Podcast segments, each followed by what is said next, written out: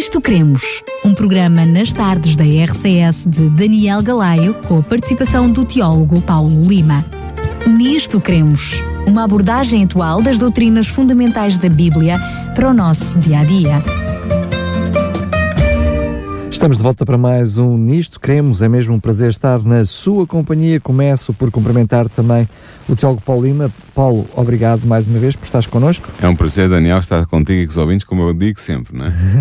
Muito bem. Hoje tínhamos ficado, uh, tínhamos prometido que iríamos falar sobre um, as características, diria, para ser mais preciso ainda, as características, aquilo que o relato bíblico nos fala sobre a Igreja uh, dos últimos tempos Sim. e como seria até historicamente essa, essa, essa igreja. É mais ou menos assim, Paulo? Portanto, é, vamos dividir a questão em dois programas. Neste Muito programa bem. vamos analisar o capítulo 12 da Apocalipse até praticamente ao fim, menos o último versículo. Retirando o último versículo. Sim, e que mostra uh, a história profética da, da Igreja de Deus na Terra. E para a semana que vem, para o próximo programa, vamos então abordar o último versículo que nos fala da Igreja de Deus no tempo do fim. Muito bem, e já com bases uh, mais firmes daquilo que será este programa, não é? Depois de termos Este também vai ser muito firme, mas este vai criar o, o contexto. É o que eu estou a para dizer, vai depois criar as bases as para bases, depois exatamente, perceber o sim. próximo programa. Muito bem, es- dada esta explicação apenas e brevemente relembrar aos nossos ouvintes que não só este programa, como o próximo, mas sobretudo os, que- os anteriores estão disponíveis em podcast, em radiorcs.pt, no separador programas, e depois escolher o programa Nisto Queremos, ahm, porque também esses programas, também eles de alguma forma servem de almofada, do colchão, àquilo que vamos falar no programa de hoje. Então, sem mais demoras, porque sei que o programa hoje vai ser grande, Paulo, o tempo da antena é todo teu. Obrigado, mas conto contigo para intervir também. Muito bem. Ora bem, perto do termo do seu ministério, Jesus declarou a Pedro e aos restantes discípulos que iria fundar uma igreja na terra e que essa igreja seria vencedora sobre os poderes do inferno. Nós conhecemos bem este texto, é Mateus 16, 18. Esta igreja teve o seu início no dia de Pentecostes, no ano 31 da era cristã, quando o Espírito Santo desceu sobre os 120 discípulos de Jesus que estavam reunidos no cenáculo. Também conhecemos bem isto. Ora, a igreja apostólica que daí resultou era una e indivisível.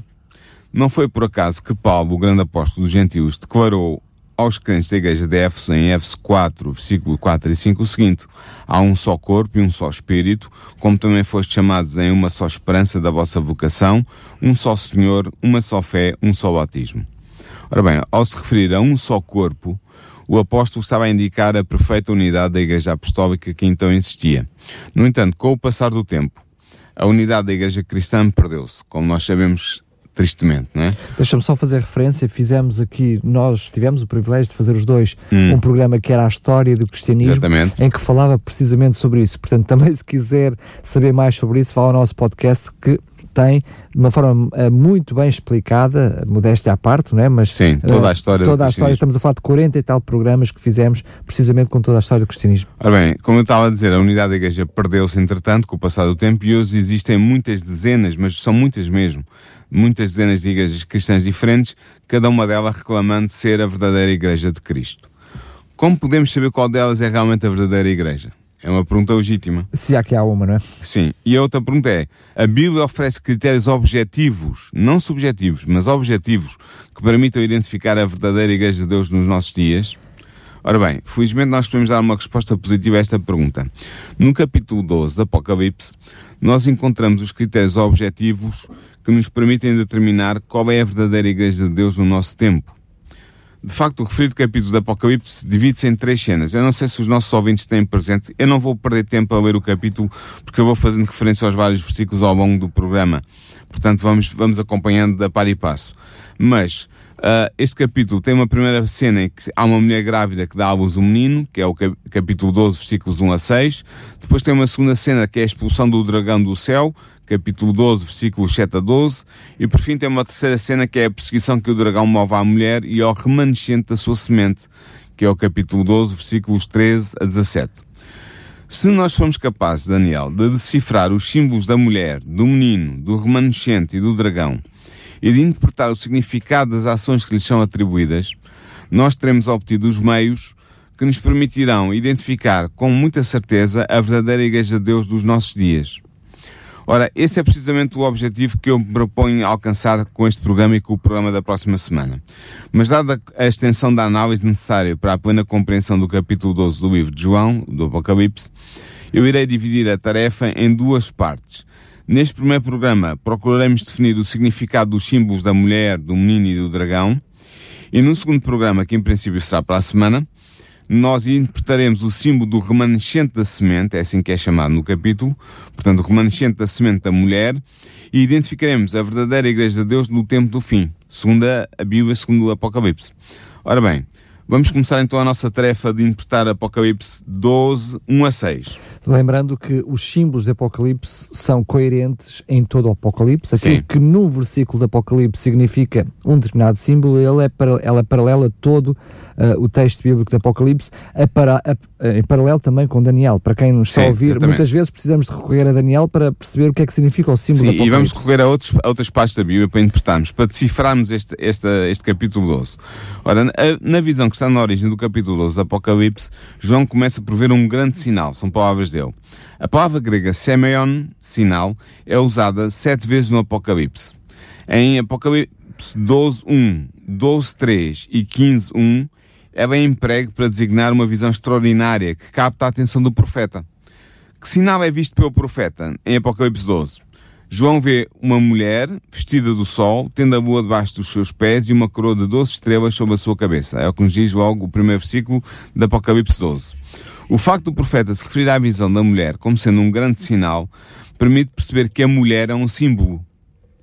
De facto, uma mulher é frequentemente usada como símbolo do povo de Deus, tanto no Antigo Testamento em Jeremias 3, Jeremias 6, Ezequiel 16, Oséias 2, Amós 5, como no Novo Testamento, 2 Coríntios 11, Efésios 5. O Velho Testamento retrata o povo de Deus como sendo a sua esposa. Nós temos esta noção mais ou menos clara Penso na nossa é cabeça. Lembramos-nos todos da parábola da, da, uh, das virgens, não é? Que, que representa como, como há um casamento, há um casamento Messias, tem, uh, exatamente. Portanto, o noivo, é, noivo é, é, o Messias, Messias e, e, as, e, as, noivas são a igreja, não é? E é porque o, o Velho Testamento retrata o povo de Deus como sendo a sua esposa que Isaías pode dizer a propósito do povo de Israel, em Isaías 54, 5. Porque o teu Criador é o teu marido. O Novo Testamento também identifica o conjunto dos discípulos de Jesus como sendo a sua esposa. Assim, Paulo considera a Jerusalém de cima, como ele diz, como a mãe, é um termo seu, de todos os cristãos, em Gálatas 4.26.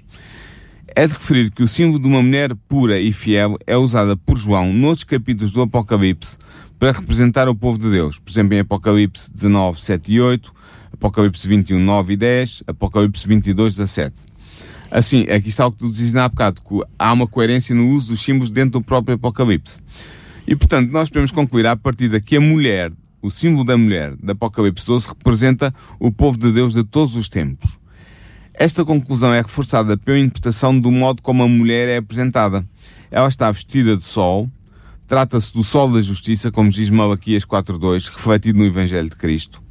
E assim esta aparência brilhante da mulher, ou seja, da Igreja, resulta da luz gloriosa do Evangelho que brilha sobre ela proveniente de Cristo, que é a luz do mundo, como nos diz João 8, 12 e João 9, 5. Portanto, só pode ser a igreja verdadeira, porque Exatamente. está debaixo do Espírito Santo, está debaixo da influência do próprio Jesus. Ela brilha com a luz do mundo que, é o, que vem do próprio Cristo. Por outro lado, ela tem a lua sob os seus pés. Ora, a lua simboliza a revelação do Antigo Testamento, que reflete a luz do Evangelho, como a lua reflete a luz do Sol. De facto, a boa representou o sistema de tipos cerimoniais do Antigo Testamento. Porquê? Porque todas as festas do calendário litúrgico de Israel eram determinadas pela lua. Nós vemos isso em Salmos 104, 19, em Isaías 1, 14. E se confrontarmos com Colossenses 2, 16 e 17, vamos ver que esta é uma conclusão legítima. O cumprimento por Jesus do significado das festas rituais de Israel fez delas o fundamento da Igreja de Deus. E assim, tal como a mulher tinha a lua sob os seus pés, também a Igreja cristã está fundamentada nas escrituras reveladas do Antigo Testamento. A coroa de 12 estrelas sobre a cabeça da mulher, que também é referida em Apocalipse 12, logo no princípio, é um Stefanos. Isto é, uma coroa de vitória. Os gregos faziam uma distinção entre Stefanos e Diadema. Stefanos é uma coroa de vitória, era dado, eram os louros que eram entregues, por exemplo, aos vencedores dos Jogos Olímpicos. Portanto, era mais que um prémio, não apenas um, or, um ornamento. É? Exatamente. É? Ela significa a vitória e a glória que Deus dá ao seu povo. De facto, esta coroa, o Stefanos, é prometido no Apocalipse aos crentes fiéis, em Apocalipse 2, 10 e 3, 11. Não deve ser confundida, como eu dizia há bocado, com o diadema, que é a coroa real. As doze estrelas na coroa da vitória, no Stefanos, representam primeiro duas coisas. Primeiro, os doze patriarcas de Israel. Porquê é que nós sabemos isto? Porque no sonho de José, registrado em Gênesis 37, 9 e 10, as estrelas representam os doze filhos de Jacó, isto é, os patriarcas fundadores das doze tribos do povo de Deus. Mas as doze tribos na coroa, as, perdão, as doze estrelas na coroa também representam os doze apóstolos da Igreja Cristã. Com efeito, Jesus declarou que os seus doze apóstolos iriam sentar-se em doze tronos e reger a Igreja triunfante. Ele diz isso em Mateus 19, 27, 28 e Lucas 22, 28 a 30. E assim, pelo uso do símbolo da mulher, é indicada a unidade do povo de Deus durante a antiga e a nova aliança. Portanto, a mulher que João viu em visão no capítulo 12 do Apocalipse é o símbolo do povo de Deus de todas as eras. Está claro até aqui? É claríssimo. Ora, João diz-nos que a mulher está grávida e presta a dar à luz. Como diz Apocalipse 12, 2, diz o seguinte: E estava grávida e com dores de parto e gritava com ânsias de dar à luz. Nota Daniel que os profetas do Antigo Testamento referem-se frequentemente a Israel, o povo de Deus, como uma mulher em trabalho de parto. Por exemplo, Isaías 21, 3, Isaías 26, 17 e 18 e por aí fora. Não, tinha, outros textos, mas não vou citar. Portanto, como se disse acima, a mulher representa o Israel de Deus que dá à luz o Messias. Como uma mulher sentindo as dores de parto, Israel também sofreu em preparação para a vinda do prometido. E assim podemos concluir que nos versículos 1 e 2 do Apocalipse retrata-se o povo de Deus na transição da primeira para a segunda aliança, imediatamente antes do início da era cristã, quando se aguardava o advento do Messias. A mulher, ou seja, a igreja do Novo e do Antigo Testamento, tem a lua debaixo dos pés, pois o período mosaico está prestes a terminar, e está vestida com a luz do sol do Evangelho que acabou de surgir. Portanto, o período mosaico significa o período de Moisés, em não é? Que, em que estava... a, lei, de Moisés é, o, é, a base, é a base da revelação. Muito bem. Portanto, João descreve o povo de Deus, o Israel espiritual, na sua expectação messiânica. É o povo de Deus que está à espera que o Messias nasça. Ora, o profeta vê então um outro sinal no céu uh, Apocalipse 12, 3 diz assim: E eis que era um grande dragão vermelho que tinha sete cabeças e dez chifres, e sobre as suas cabeças sete diademas. O que é que simboliza este dragão? O dragão com sete cabeças, Dracon, em grego, é uma representação mitológica comum a várias mitologias do mundo antigo, ocidental e oriental. Estas figuras mitológicas estão também presentes no Antigo Testamento, sendo aí representadas pelos monstros marinhos chamados Rahab e Leviatã. Eu penso que os nossos ouvintes, pelo menos alguns deles, já ouviram estes termos, são termos que são usados no, no Antigo Testamento.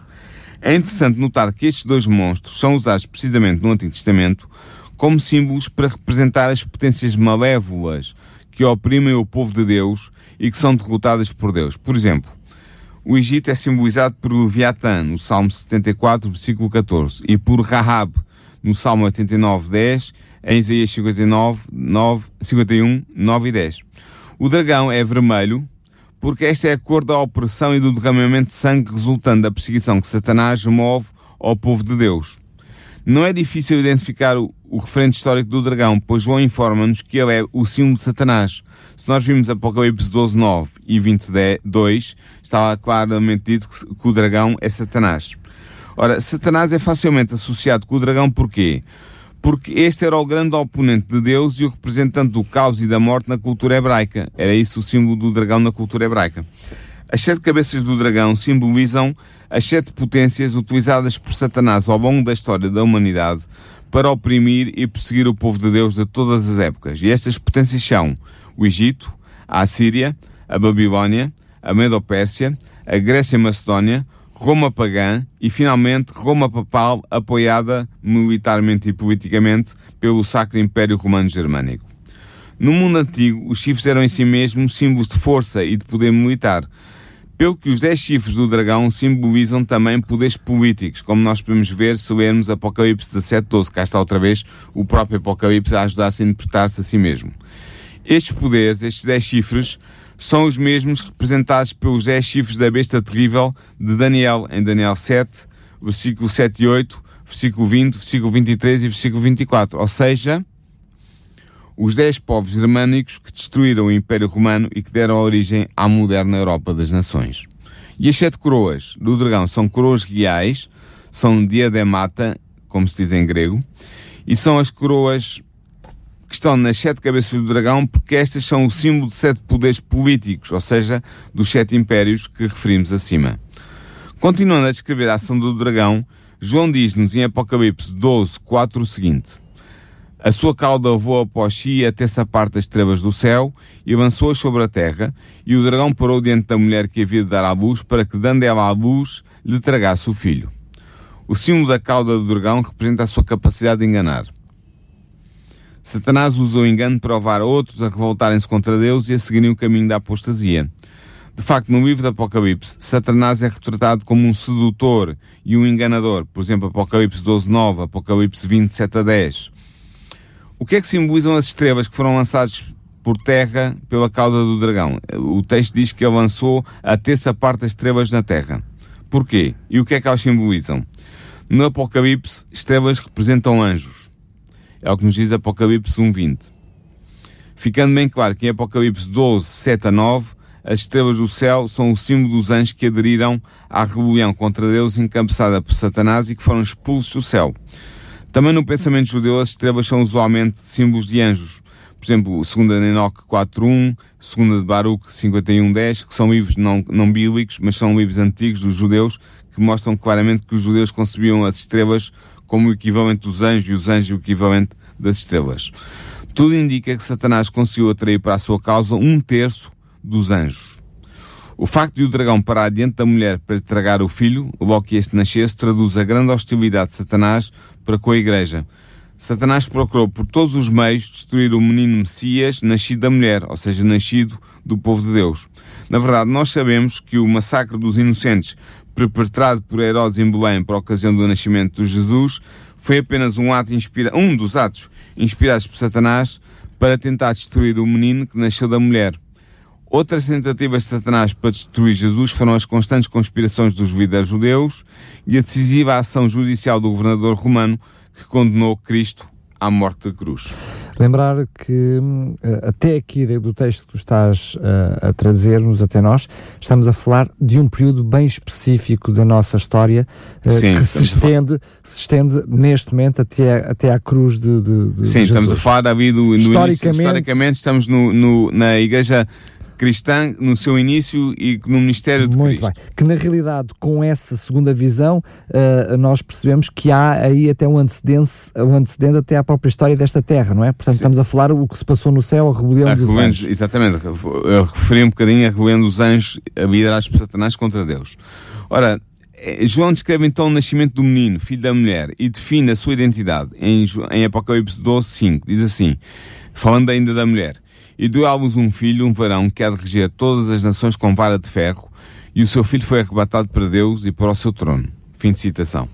Ora, o nascimento da criança gerada pela mulher representa o nascimento do Messias no seio do povo de Deus, porque a mulher é, é o símbolo do povo de Deus.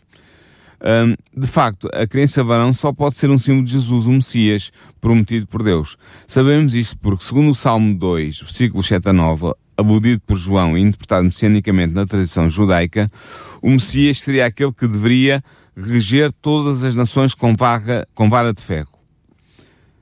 Note-se que em Apocalipse 19, 15 e 16 é explicitamente dito de Jesus que ele é o Rei dos Reis e Senhor dos Senhores, que ele regerá as nações com vara de ferro. Além do mais, apenas Jesus, o Messias, foi arrebatado para Deus e para o seu trono.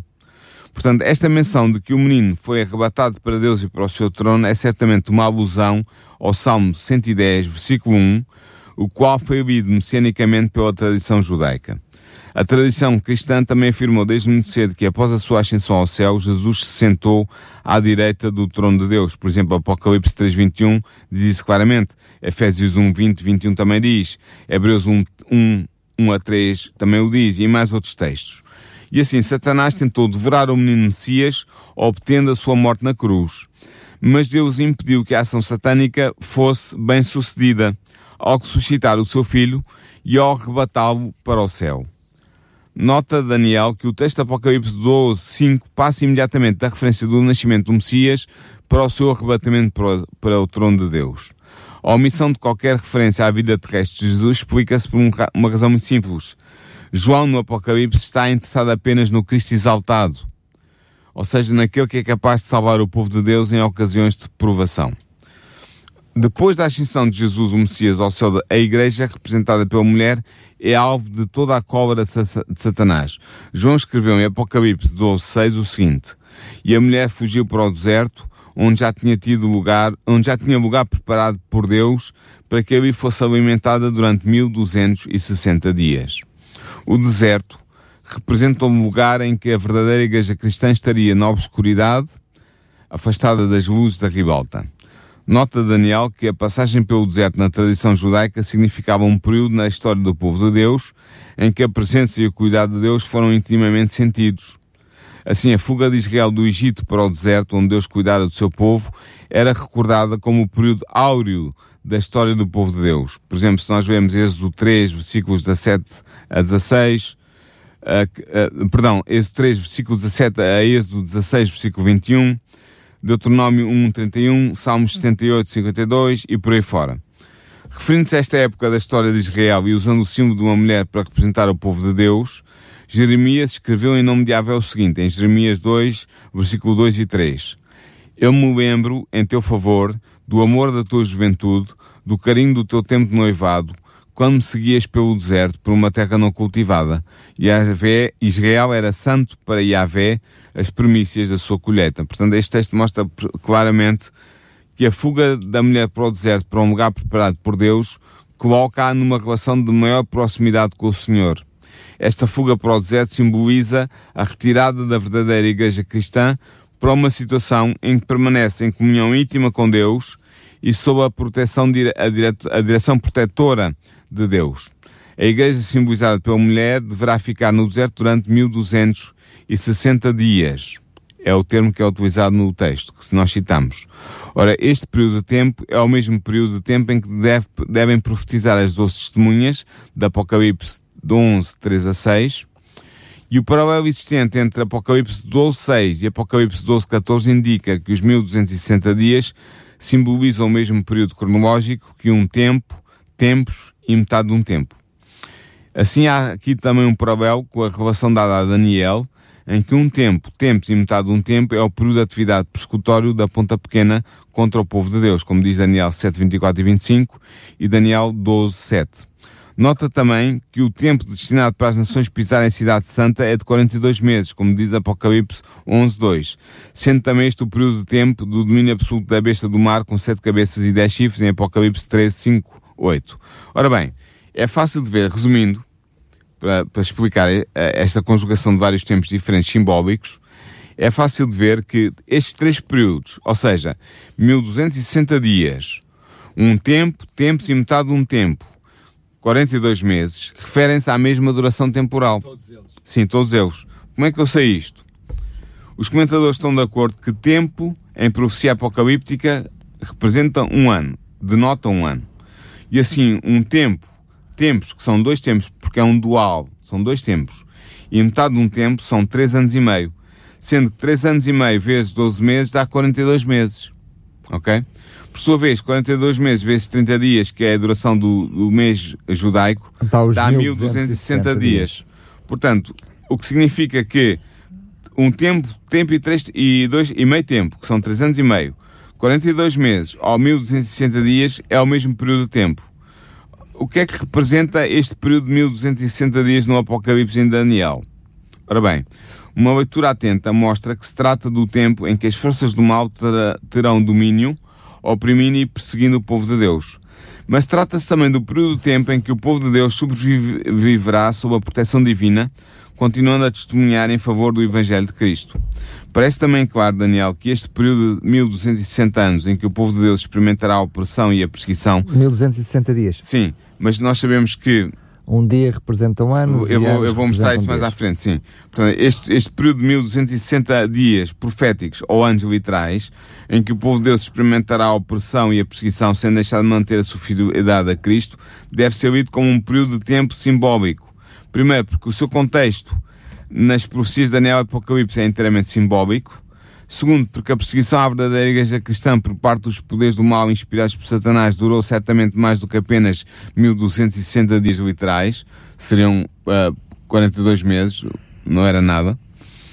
Uh, e aplicando o princípio de que em profecia um dia simbólico equivale a um ano literal, como nos diz Ezequiel 4, 6 e Números 14, 34, concluímos que a Igreja Cristã estaria no deserto retirada durante 1260 anos. Ou seja, Literais. os 1260 dias proféticos são 1260 anos históricos ou literais. Agora, quando é que começa e termina este período cronológico? É uma boa pergunta.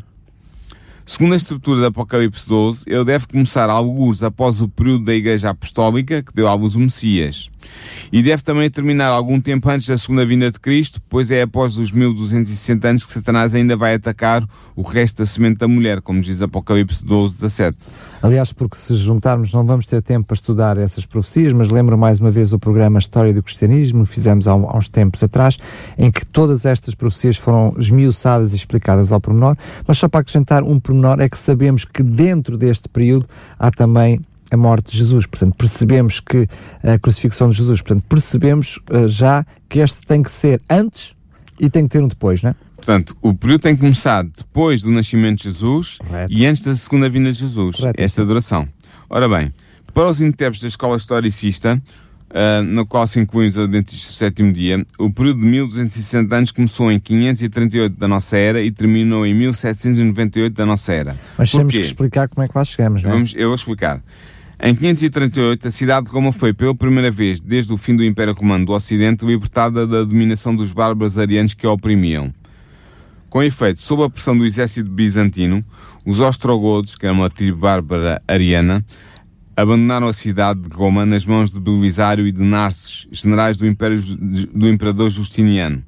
E este facto permitiu que o papado começasse a exercer a supremacia eclesiástica que lhe tinha sido reconhecida por Justiniano numa carta régia, com força de lei, escrita pelo imperador ao Papa João II em 533. Nessa carta, o imperador reconheceu o Papa como, e eu cito, a cabeça de todas as santas igrejas, submetendo todos os bispos à autoridade suprema do Papa. Por outro lado, portanto, por isso, daí a importância deste, deste período, deste, desta data de 538 depois de Cristo. Agora, por outro lado, o domínio político religioso do papado teve o seu fim em 1798. Porquê? Foi quando o general francês Louis-Alexandre Berthier, ao serviço de Napoleão, aprisionou o Papa Pio VI e pôs fim ao governo papal dos Estados Pontifícios. Portanto, estes 1260 dias proféticos, que são 1260 anos literais, começaram no ano de 538 depois de Cristo e acabaram em 798 depois de Cristo. Sendo que, sabendo que 798 é uma data mais consensual, consensual, Consensual, sim. eh, mesmo havendo alguma dúvida do seu início, Podemos uma conta para trás. matemática, chegamos a uma data que tem uma relevância muito importante. Andando para trás, Andando é? para trás, Sim, exatamente. e essa relevância é a data de 538, Exatamente. pelas razões que eu expliquei. Ah, a história profética da perseguição de Satanás à Igreja é interrompida por um interlúdio em que se narra a guerra que aconteceu no céu entre Miguel e o dragão. É, o- é o texto de Apocalipse que está em Apocalipse 12, 7 a, 7 a 12. Após ser derrotado por Miguel no céu, o dragão retoma a perseguição à Igreja de Cristo na Terra. E esta perseguição é narrada em Apocalipse 13, 12, perdão, de 13 a 17. E assim, é esta secção do texto que vamos passar a interpretar. Ou seja, o que eu estou a dizer é que nó- nós vamos passar por cima da secção de Apocalipse 12, 7 a 12, que narra a luta ou a batalha entre Cristo, ou seja, Miguel, o arcanjo Miguel, o chefe dos anjos, Miguel, e Satanás, o dragão, e vamos passar para a parte seguinte. E a parte seguinte é Apocalipse 12, do versículo 13 ao versículo 17, que fala da mulher, do remanescente da sua semente e do dragão. Portanto, João retoma a narração do combate entre o dragão e a mulher em Apocalipse 12, 13. Neste versículo, o profeta refere novamente a perseguição incitada por Satanás contra a verdadeira Igreja de Cristo. Ele escreveu o seguinte, e eu vou ler. E quando o dragão viu que fora lançado na terra, perseguiu a mulher que dera à luz o varão. Fim de citação. Não tendo conseguido destruir o Messias e tendo sido derrotado por Miguel no céu, o dragão foca a sua atenção na Igreja de Cristo procurando destruí-la. E nós sabemos que o dragão é Satanás, já vimos isso. Sendo incapaz de atingir dire- diretamente Cristo, Satanás procura atingir os seguidores de Jesus, pelo que retoma a perseguição à Igreja cristã. A cobra de Satanás está agora inteiramente dirigida contra os cristãos. A imagem da mulher que foge do dragão que a persegue evoca o tema do Êxodo, em que Israel foge do exército de Faraó, representado como o dragão Raab em Isaías 51, 9 e 10, eh, e sobretudo se nós confrontarmos depois Salmos 74, versículos 13 e 14, que aparece novamente esta figura de Raab. Portanto, ora, João passa a descrever o auxílio que Deus prestou à verdadeira Igreja de Cristo em Apocalipse 12, 14. E o auxílio é o seguinte: E foram dadas à, mulher duas asas de grande águia, para que voasse para o deserto, ao seu lugar, onde é sustentada por um tempo e tempos e metade de um tempo fora da vista da serpente. A mulher, ou seja, a Igreja de Cristo, recebe duas asas de águia para poder fugir para o deserto. O verbo no passivo indica que foi Deus que deu à mulher as asas de águia. Esta imagem das asas de águia remete para os textos do Antigo Testamento que mais uma vez se referem à experiência do êxodo vivida pelo povo de Deus. Em Êxodo 19, 4, Deus declara o seguinte, Vós tendes visto o que fiz aos egípcios, como vos levei sobre asas de águias, e vos trouxe a mim. Portanto, as asas de água conotam o terno cuidado de Deus pelo seu povo e a celeridade com que esse cuidado é prestado, porque as águias representam a rapidez, a celeridade no seu voo. Isaías associa as asas de águia com o regresso do povo de Deus do exílio, quando escreve o seguinte em Isaías 40, 31. Mas os que põem a sua esperança em Yahvé renovam as suas forças, abrem asas como as águias, correm e não se fatigam, caminham e não se cansam. Portanto, do mesmo modo que Deus protegeu e dirigiu o seu povo no tempo do êxodo e do regresso do exílio, Ele protege e dirige a igreja cristã durante a sua estadia no deserto. Como nós vimos no comentário Apocalipse 12.6, o deserto é o lugar do encontro espiritual do povo de Deus com o seu Senhor. Esta estadia no deserto, em que a igreja seria sustentada por Deus, deveria durar um tempo, tempos e metade de um tempo. Como também já vimos no comentário ao versículo 6, que eu fiz ainda há pouco, este período cronológico, que surge pela primeira vez em Daniel 7.25 e Daniel 12.7, equivale a 1260 dias. Assim o mostra o paralelismo existente entre Daniel 12.6 ah, perdão, entre Apocalipse 12.6 e Apocalipse 12.14. Estes 1260 dias proféticos correspondem a 1260 anos históricos, como já expliquei ainda há bocado, e tal período de tempo começou em 538 d.C. e terminou em 1798 d.C., como eu também expliquei ainda há bocado. É o período de forte perseguição à verdadeira Igreja de Cristo pelos instrumentos criados pela serpente, ou seja, por Satanás. Lembra-te, Daniel, que a serpente é identificada como sendo Satanás em Apocalipse 12, 9. E assim podemos concluir que a Igreja Romana, que se apresentou ao mundo como a Igreja de Cristo durante 1260 anos, ostentando a bandeira da cruz perante as multidões da cristandade, não era a verdadeira Igreja de Cristo. Isto nós já podemos concluir. E sabemos mais isso quando depois se torna a ser a igreja perseguidora. Não é? Precisamente, porque ela era, ela era neste período a igreja perseguidora e não a igreja perseguida. A verdadeira igreja de Cristo encontrava-se fora da vista, adorando Deus em lugares secretos e remotos, como as montanhas do Piemonte ou as costas da América do Norte. Foi nessas paragens que Deus voou pela sua igreja, protegendo-a e alimentando espiritualmente pela ação da sua providência. Estamos a falar claramente, a fazer uma referência ao período da Santa Inquisição e uh, lembramos, por exemplo, agora mencionamos os valdenses, não é? Por exemplo, mas eu vou, eu vou referir isso mais muito à frente. Bem, muito bem. Continuando a sua perseguição à mulher, é-nos dito em Apocalipse 12, 15, a serpente lançou da sua boca atrás da mulher água como um rio, para que pela corrente a fizesse arrebatar. Fim de citação. Nós vimos acima que a serpente é um outro nome de Satanás, como vemos em Apocalipse 12, 9. A água como um rio proveniente da boca da serpente simboliza as duas principais estratégias de Satanás para destruir a Igreja de Cristo durante os 1260 anos em que ela peregrinou no deserto. E quais foram essas estratégias? Essas estratégias foram o emprego de força persecutória e a disseminação de falsas doutrinas. De facto, as águas tumultuosas são frequentemente usadas no Antigo Testamento como símbolos dos inimigos ímpios que atacam o povo de Deus. Por exemplo, Salmos 69, 1 e 2, Salmos 124, 2 a 5. Isaías profetizou que, traria, que Deus traria as águas do rio fortes e impetuosas e que inundariam Judá, em Isaías 8, 7 e 8. Jeremias descreve o Egito e Vazor como sendo uma torrente transbordante, em Jeremias 47, 2 e sobretudo se nós confrontarmos com, Isaías, com Jeremias 46, 7 e 8. O autor do Zodaiot de Qumran O Zodaiot é uma obra que foi descoberta no deserto, de Qumran, no deserto da Judeia, perto de Qumran, e que é, um, é, uma obra antiga dos judeus, mas que não é bíblica.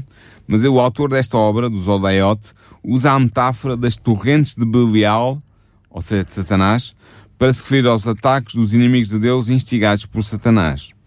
Em Apocalipse 17:15, o símbolo das águas é interpretado como significando povos e multidões e nações e línguas.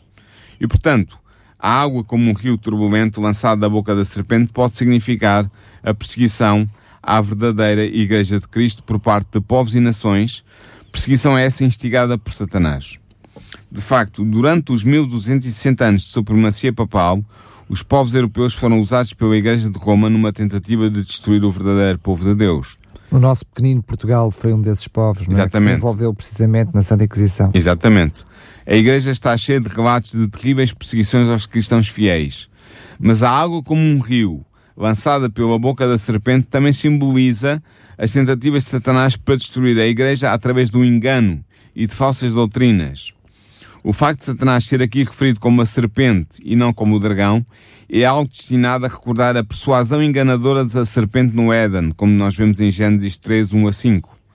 Tal como a serpente enganou Eva, a primeira mulher, como nos diz Gênesis 3, 1 a 5, também foi durante os 1260 anos que ela procurou enganar o povo de Deus com um rio de falsos ensinos e falsas doutrinas. Digamos que a personagem é a mesma, Satanás, a imagem do dragão ou da serpente é a forma de agir e a forma de atuar. É? Exatamente. É? O dragão implica força, implica autoridade, implica perseguição, perseguição a serpente implica astúcia, engano, astúcia esperteza, engano, não é? Exatamente. Percebeste completamente o que eu quero dizer. Ora, João descreve em seguida o auxílio prestado pela terra à mulher no seu combate contra o dragão. Em Apocalipse 12, 16 diz assim: E a terra ajudou a mulher, e a terra abriu a sua boca e tragou o rio que o dragão lançara da sua boca. Esta imagem também é retirada da experiência que o povo de Deus viveu durante o êxodo do Egito. No cântico que comemora a destruição do exército egípcio, Moisés descreve metaforicamente o modo como Deus fez com que a terra tragasse os perseguidores egípcios. Vemos isso em Êxodo 15, 12. E assim, da mesma forma que Deus protegeu o seu povo da perseguição movida pelos egípcios, ele protegeu também a sua igreja das perseguições e dos enganos satânicos durante os 1260 anos de exílio no deserto. A terra surge como um instrumento de Deus para esse fim. Ela simboliza as áreas pouco povoadas do mundo, em contraste com as águas que representam povos e nações, como nos diz Apocalipse 17:15. Foi nas áreas pouco povoadas situadas na periferia da Europa densamente povoada, que os verdadeiros seguidores de Cristo se abrigaram da perseguição movida pela Igreja de Roma durante os 1260 anos de supremacia papal. A referência à terra pode ainda remeter, Daniel, se quisermos, para o continente norte-americano esparsamente povoado, em que muitos membros do povo de Deus encontraram um abrigo seguro, mas também remeterá certamente para os países que aderiram à reforma protestante do século XVI e que daí em diante protegeram os autênticos discípulos de Cristo. Vendo que não conseguia destruir a mulher, ou seja, a Igreja de Cristo, o dragão decide fazer guerra ao resto da sua semente, como nos diz Apocalipse 12, 17. Entramos aqui numa terceira fase da guerra que Satanás move contra a verdadeira Igreja de Deus. Até aqui, foi-nos dado contemplar a história da Igreja de Cristo até 1798, data em que terminam os 1260 anos de perseguição e a estadia no deserto. Veremos no próximo programa que o versículo de Apocalipse 12, 17 nos dá indicações precisas, precisas e específicas sobre a identidade da Igreja de Deus a partir do termo dos 1260 anos, ou seja, permitindo-nos identificar a verdadeira Igreja de Deus nos últimos dias da história da Terra. Mas eu não vou avançar por aí, vou guardar isto para o próximo programa. Por agora, vamos concluir este programa com algumas linhas sobre a identidade histórica da mulher desde o nascimento de Cristo até 1798. Ou seja, o que nós vimos até aqui em Apocalipse 12, desde o primeiro versículo até ao versículo 16, de Apocalipse 12, é a história da Igreja Cristã desde a antecipação, um pouco antes do nascimento do Messias, Cristo, até passando a fase dos 1260 anos, até ao fim dos 1260 anos, que, como eu disse, terminou em 1798. Portanto, esta é a história da Igreja Cristã em símbolos, em figuras, em, em tipos, uh, que, explica, que estava profetizada em Apocalipse 12, desde o nascimento de Cristo até 1798. Mas eu quero fazer um resumo, se tu me permites. Claro que sim. Como vimos, a mulher é o símbolo da verdadeira Igreja de Deus, dos tempos do Antigo e do Novo Testamento, de onde procedeu o Messias. Tendo estabelecido esta identidade, podemos deduzir mais alguns traços identificadores da narração do Apocalipse 12. Assim, depois do Messias ser arrebatado para o trono de Deus, Satanás começa a sua perseguição à Igreja, à verdadeira Igreja de Deus, que se refugia no deserto, sob o cuidado de Deus. É importante notar que a perseguição satânica dura 1260 anos, de 538 da nossa era a 1798 da nossa era. Durante este período de tempo, a verdadeira Igreja de Cristo sobrevive escondida no deserto e é ajudada pela terra. Portanto, fica claro que a Igreja de Cristo entre 538 e 1798 não pode ser, isto fica já excluído à partida, a Igreja de Cristo entre 538 e 1798, os 1260 anos de perseguição, não pode ser a Igreja Romana que se apresenta ao mundo como a genuína Igreja Cristã. E não pode ser porquê? Porque a Igreja Romana não é uma Igreja perseguida durante o referido período de tempo. Na verdade, ela é a Igreja perseguidora. A verdadeira Igreja de Cristo, entre 538 e 1798, da nossa era, é composta pelos diversos grupos de crentes dispersos que existiram durante esse período à margem do cristianismo oficial. Desde a Igreja Cristã Celta da Irlanda e da Grã-Bretanha do século VI até aos hugonotes franceses do século XVII, passando pelos valdenses, que referias ainda há bocado, pelos lollardos ou pelos hussitas da Idade Média e por outros grupos. Estes grupos cristãos preservaram a autêntica fé cristã face aos ataques de Satanás. Eles resistiram à propagação satânica de doutrinas errôneas e à constante perseguição. Espalhados pelos lugares inóspitos e periféricos da Europa e da América do Norte, eles foram a Igreja no Deserto do ano 538 ao ano 1798, da nossa era. Mas chegou a verdadeira Igreja de Deus aos nossos dias? Podemos nós perguntar. É uma, a uma profecia vai até 1798. Então, e os nossos tempos, os nossos dias? O que é que a profecia pode nos dizer? Será que a, a verdadeira Igreja de Deus chega aos nossos dias? Será que nós podemos identificá-la? A resposta encontra-se no último versículo da Apocalipse 12. O que não vamos ler hoje. Não. Mas este versículo apresenta-nos o remanescente da semente da mulher, ou seja, o grupo de cristãos envolvido num combate mortal com o dragão nos últimos dias da história da Terra. O que significa, sendo remanescente, como remanescente, é algo eh, menor, mas que advém dos diferentes grupos que tu acabaste de mencionar Exatamente. Pouco, é? é? um resto. Há é um algumas resto. Bíblias que dizem é um resto, o resto da semente da mulher. Há outras Bíblias que usam o termo remanescente. O termo em, em grego é loipos. Pode ser traduzido remanescente ou resto. Mas quando nós determinamos a identidade histórica do remanescente da semente da mulher, que está referido em Apocalipse 12, 17, teremos identificado a verdadeira Igreja de Deus do tempo do fim. Isto é, a Igreja do Deus do tempo do fim, que medeia entre 1798 e a segunda vinda de Jesus. Portanto, nós, ao interpretarmos Apocalipse 12, 17, fazendo uma exegese, uma interpretação correta do texto, nós seremos capazes de identificar qual é a igreja verdadeira do tempo do fim, ou seja, a igreja que medeia entre 1798, quando acabavam os 1260 anos de perseguição, e que, e que vai até à segunda vinda de Cristo. Ainda não aconteceu, como todos nós sabemos. Ora bem, é esta identificação, é esta análise a fundo deste versículo crucial, que é o Apocalipse 12, versículo 17, que nós vamos fazer no próximo programa.